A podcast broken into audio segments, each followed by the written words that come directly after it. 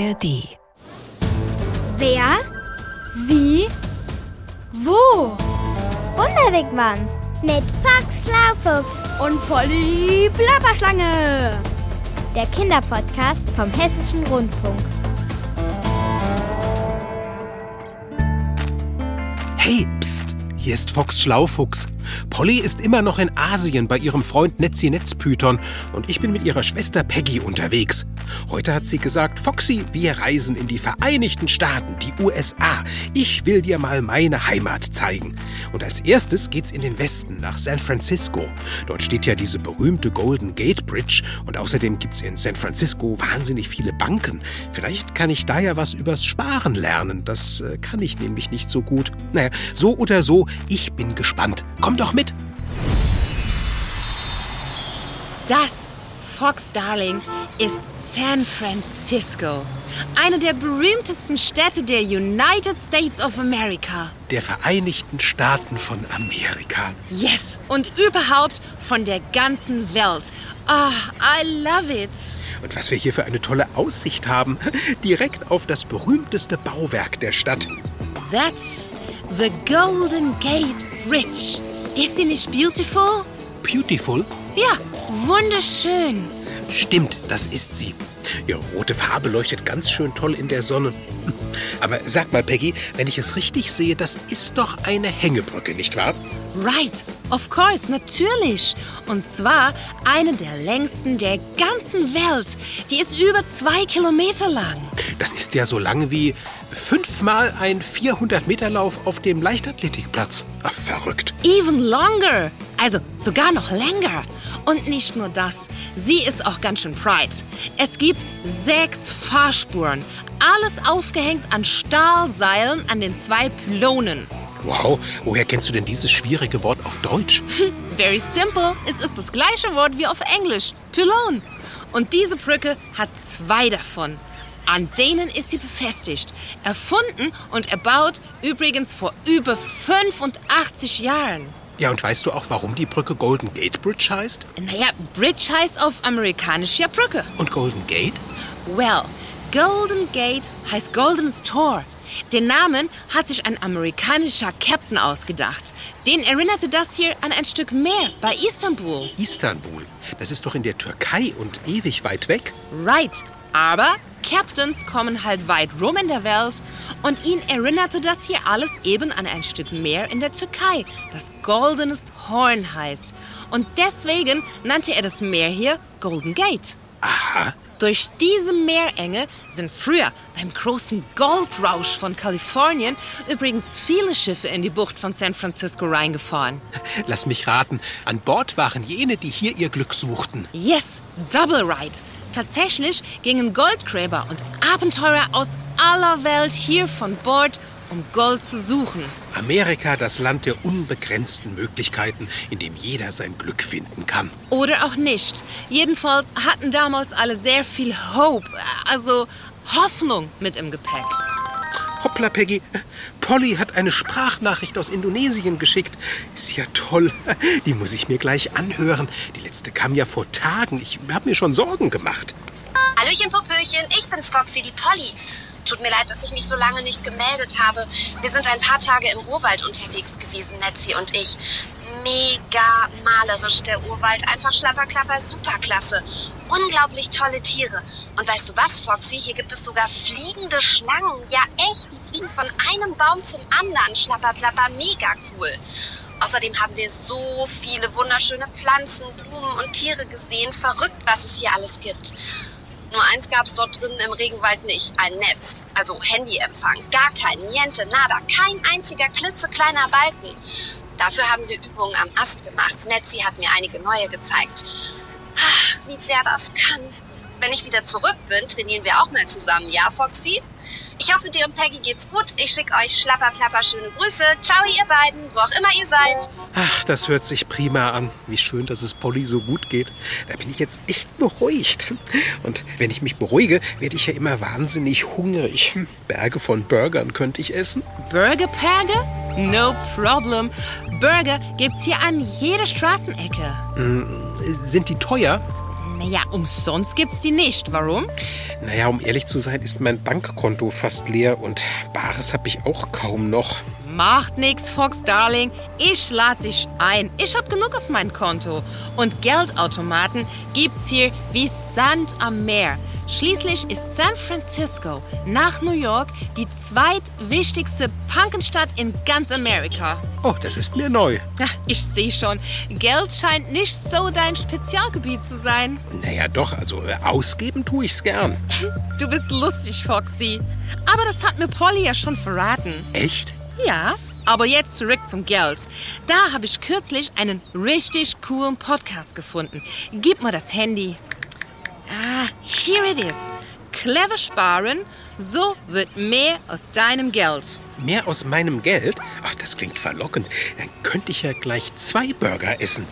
Fox, du sollst nicht immer gleich ans Ausgeben denken, sondern auch mal ans Sparen. Also willst du es hören? Na klar, mach an. Raus aus dem Wigwam. Eine schöne große Euromünze. Mm, saulecker. So, jetzt noch ein paar Cents hinterher. So quasi zum Nachtisch. Aber ehrlich gesagt, wir Sparschweine sind ja quasi Allesfresser. Kleine Münzen, große Scheine, ganz egal. Hauptsache Geld, echtes Geld. Muss schon drin sein für mich, Piggy Pia. Kein Plastikgeld, keine Knöpfe und schon gar keine Büroklammern oder so ein Quatsch. Mm, danke. So ein paar Moneten gehen noch. Aber du weißt schon, was oben reinkommt, muss unten auch wieder raus. Wenn sich ordentlich Geld angesammelt hat, dann vielleicht am besten damit zur Bank. In einer Bank kann man nicht so leicht einbrechen wie in ein Haus. Zum Beispiel, wenn man im Urlaub ist, da verstecken wir zwar unsere Sparschweine immer, aber das ist trotzdem halt immer noch schwer, das zu garantieren, dass das nicht geklaut wird. Und bei der Bank ist es halt eigentlich ein bisschen sicherer. Hoffentlich passiert mir das nicht, Piggy Pia allein zu Haus und dann Besuch vom Einbrecher. Na schon klar, dass dein Geld bei der Bank sicherer ist. Allerdings hält die es auch nicht für längere Zeit in einem großen Tresor versteckt. Die Bank kann das Geld nämlich gut gebrauchen. Zum Beispiel, wenn ein anderer Kunde von seinem Konto Bargeld abhebt, kann sie es ihm auszahlen, sagt Klaus Fehns, Geschäftsführer der Bank Rabo Direkt. Das ist ganz, ganz wichtig. Viele Menschen glauben immer noch, dass das Geld unten im tiefen, tiefen Keller einer Bank im Tresor liegt, aber das tut es gar nicht, sondern die Bank arbeitet wirklich damit. Dein Gespartes findet sich also bald in anderen Geldbörsen oder Sparschweinen wieder. Aber die Bank hat natürlich aufgeschrieben, dass du ihr das Geld gegeben hast und dass sie dir diesen Betrag schuldet. Und wenn du dein Sparguthaben eines Tages abheben willst, dann zahlt sie dir wieder Bargeld aus. Wow, schlau! Sparkunden sind die Bankkunden, die der Bank ihr Geld leihweise geben und Kreditkunden, das sind die Kunden, die sich bei der Bank Geld leihen. Aber die Banken vergeben diesen Kredit nicht einfach so, sondern sie verlangen dafür Zinsen. Das ist sozusagen der Preis des Geldes. Also wenn ich Geld leihe, muss ich später, wenn ich das Geld dann zurückzahle, ein bisschen was drauflegen. Und das, was ich drauflege, das sind die Zinsen. Das ist sozusagen das, was ich an den Verleiher des Geldes bezahle, dafür, dass er mir Geld geliehen hat. Zinsen sind also so eine Art Leihgebühr. So eine Art Leihgebühr, genau. Und von dieser Leihgebühr geben die Banken ihren Sparkunden etwas ab. Ist ja nur fair.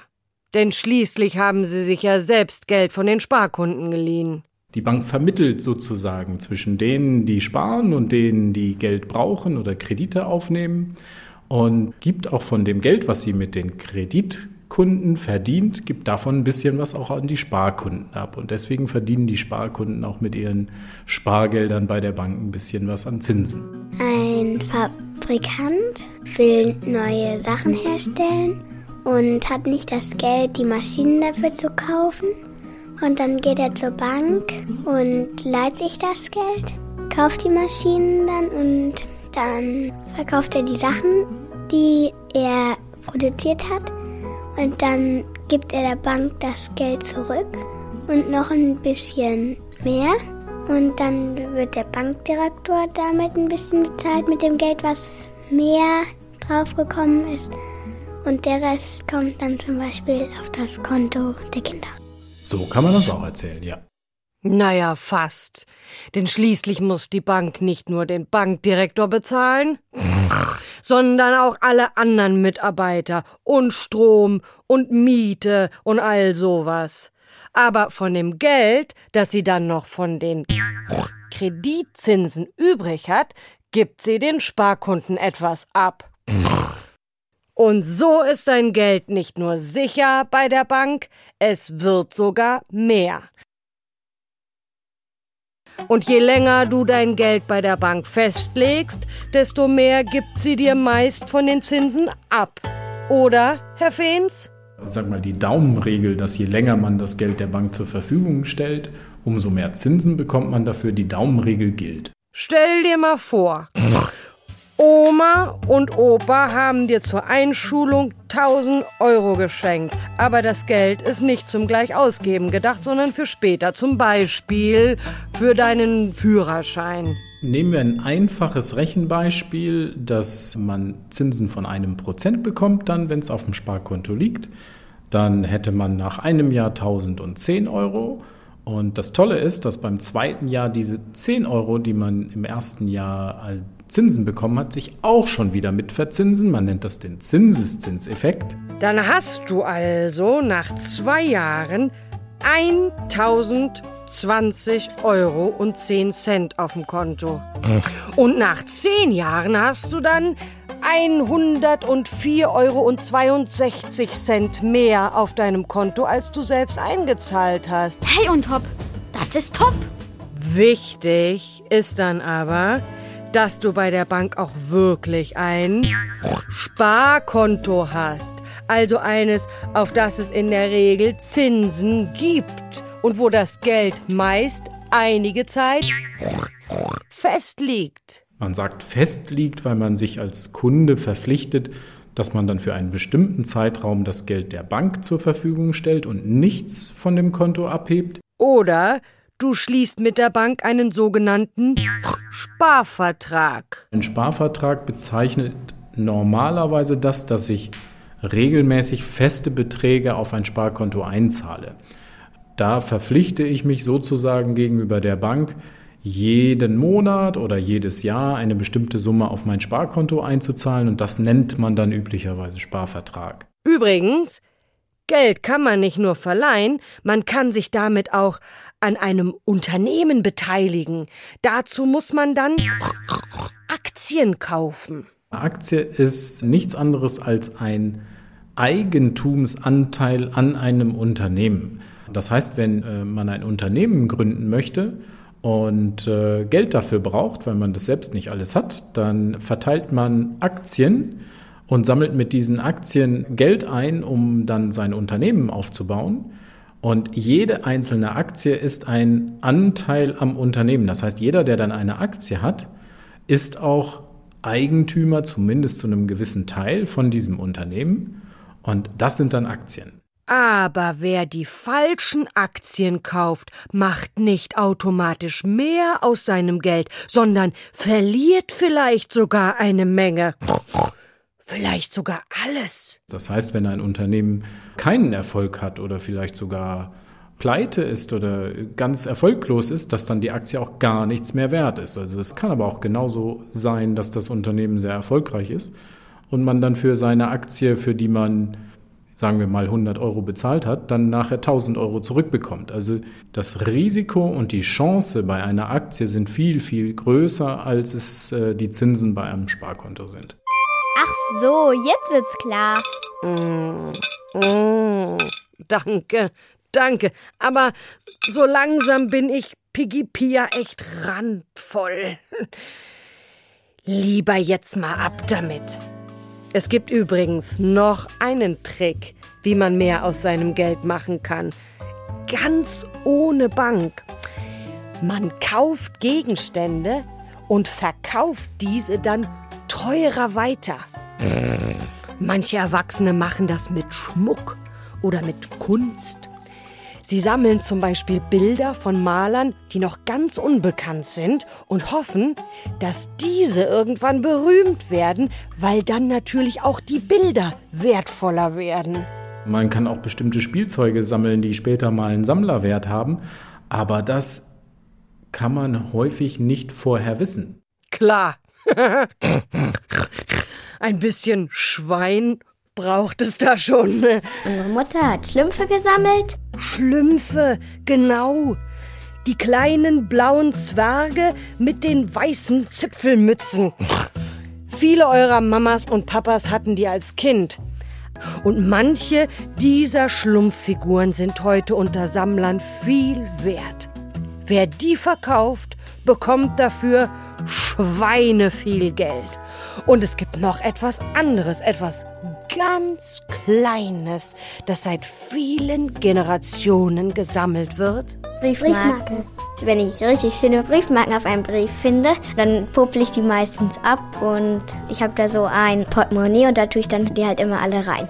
Meine Erfahrung mit Briefmarkensammeln ist, dass man in der Regel den Wert, den man dort ansammelt, dramatisch überschätzt, weil der, der Wert hängt in dem Fall davon ab, was jemand anderes bereit ist, dafür zu zahlen.